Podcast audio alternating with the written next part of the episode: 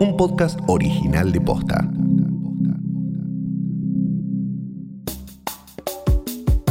Raúl Romero es un ingeniero argentino que forma parte del equipo que ayer envió un robot a Marte. En este episodio le preguntamos todo lo que siempre quisiste saber sobre la NASA, Marte y la vida en otros planetas. Hoy es viernes 31 de julio. Soy Martina Sotopose y esto pasó posta. Trabajos y trabajos. Definitivamente investigar lo que hay en otros planetas, el cosmos y el universo es una de esas cosas que no hace cualquiera. Mi nombre es Raúl Romero, nací en Rosario, a Santa Fe, Argentina, y ahora estoy trabajando para NASA. Mi título es ingeniero, jefe de ingeniería en los instrumentos científicos que diseñamos y construimos en el centro de NASA que está en Pasadena, California. La Administración Espacial Aeronáutica de Estados Unidos NASA, por sus siglas en inglés, es una agencia dedicada a la investigación y la exploración del espacio.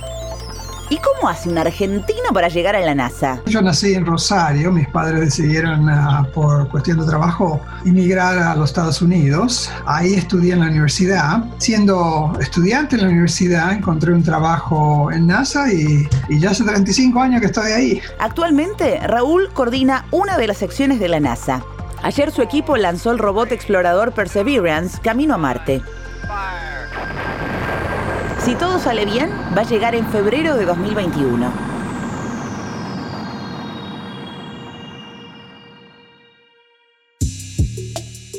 Desde su creación, en 1958, la NASA lanzó 160 misiones tripuladas, enviando a centenares de astronautas al espacio. El robot que está dentro del rover, que es como un pequeño robot, tiene un brazo, un maquinaria dentro que es increíble, que es el que va a colectar las muestras de la superficie y las va a envasar, las va a catalogar con fotos, lo va a pesar. Es algo majestuoso. Entonces pones a pensar que alguien pensó todo esto esto es, uh, es increíble. Trabajar con gente así, eso, eso es algo, algo increíble. Hay gente que son de lo más, uh, verdaderamente son gente bien común, bien, bien simple. Después de tantos años, tantas misiones y proyectos, tantas posibilidades, nos preguntamos, ¿Cuál fue el descubrimiento que más lo sorprendió a Raúl? El descubrimiento que en, la luna de Júpiter, que se llama Europa, que encontramos mares congelados. Eso es increíble. Poder saber que se descubrió mares que están congelados en otro cuerpo de nuestra, de nuestro galaxia, digamos, de nuestro sistema solar. Eso para mí es, es algo, es, algo increíble, que, que, que no siempre se habló de la oportunidad de ir a Marte y ver qué hay en Marte, pero de decir que hay otra posibilidad de ver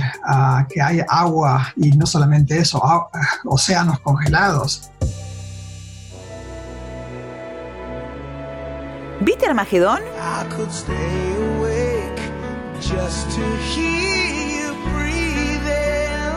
Bueno, en la NASA tienen varias copias de la película. La utilizan para educar a futuros astrónomos.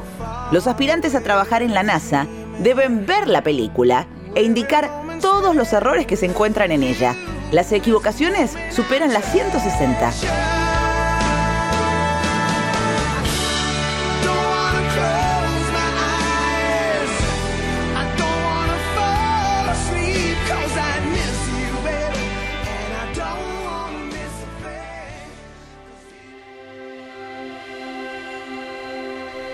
Volviendo al robot que la NASA mandó ayer a Marte. Su misión principal consiste en buscar rastros de vida pasada. Los científicos creen tener pruebas de que hace más de 3 mil millones de años, Marte era caluroso y estaba cubierto de ríos y lagos, ingredientes que hicieron nacer los microbios en la Tierra. Después se volvió frío y seco por motivos que aún se desconocen. Buscamos agua, ah, después de ver si se encuentra agua en uno de estos planetas, después se sigue con la definición a ver, ¿se puede encontrar algún microorganismo que haya existido en el planeta? Y después ver si un astronauta podía visitarlo y estar un tiempo. Marte es el segundo destino estudiado para su exploración después de la Luna, ya que es el que tiene condiciones ambientales más similares al planeta Tierra. Además de buscar signos de agua y vida pasada, Raúl y su equipo van a intentar con distintos instrumentos científicos ver si pueden generar oxígeno para futuras misiones con astronautas. En paralelo, el robot capta imágenes y sonidos.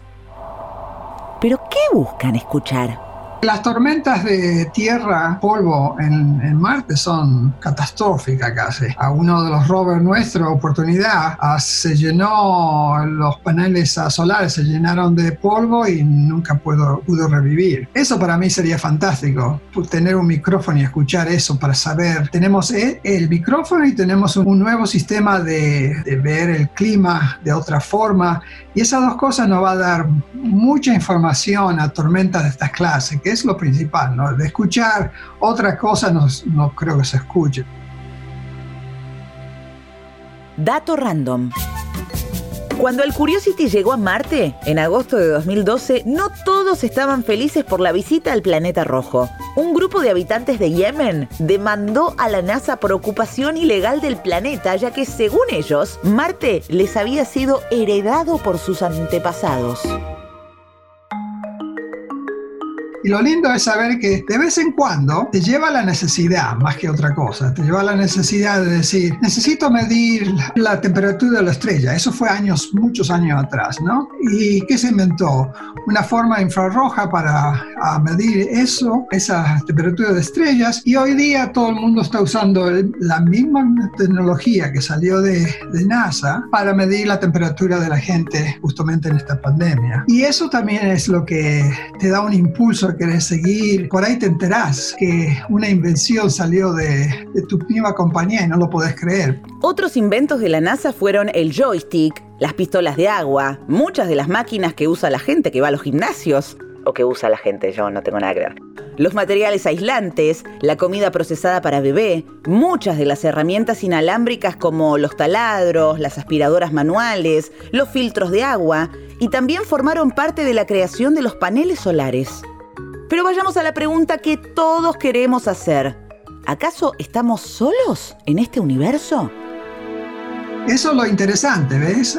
No, no, saber qué se puede encontrar. Que pueda haber vida en algún momento, creemos que sí. Ese es el tema de NASA. El tema de NASA principal que se estableció unos 20 años atrás es seguir el agua. ¿Por qué seguir el agua?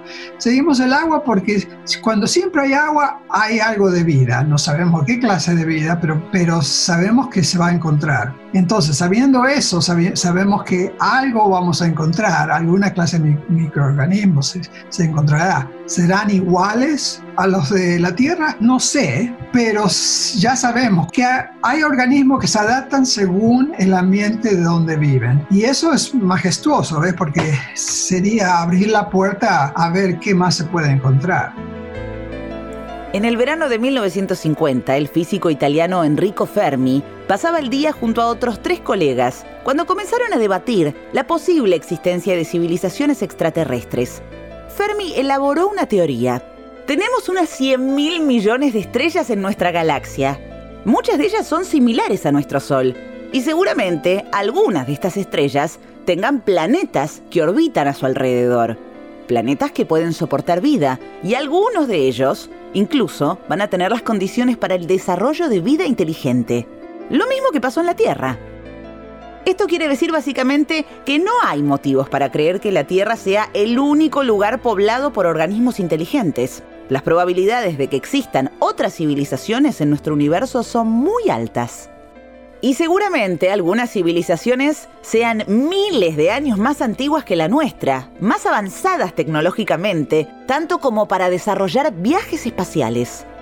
Entonces, si las probabilidades de una civilización más avanzada que la nuestra en el universo son tan altas, ¿por qué nunca se comunicaron con nosotros? ¿Dónde está el resto del universo? Esta contradicción es conocida como la paradoja de Fermi. Tenemos telescopio, ahora está por salir un telescopio mucho, mucho, mucho más eficaz, pero no más con el que tenemos. Se ha podido definir que hay planetas que se supone están muy lejos, que nunca llegaríamos, pero que tienen unas señales cerca a lo que puede ser la Tierra. Y eso te da algo eh, adentro que te dice, bueno, capaz que no estamos solos en este universo, pero ¿a dónde, a dónde hay o sabemos que es lejos, sería lejos si se encuentra algo, pero para mí estamos en, una nueva era aquí en la Tierra de hacer descubrimientos que, nos van a fascinar y capaz algún día podremos ah, contestar a la pregunta si estamos solos o no.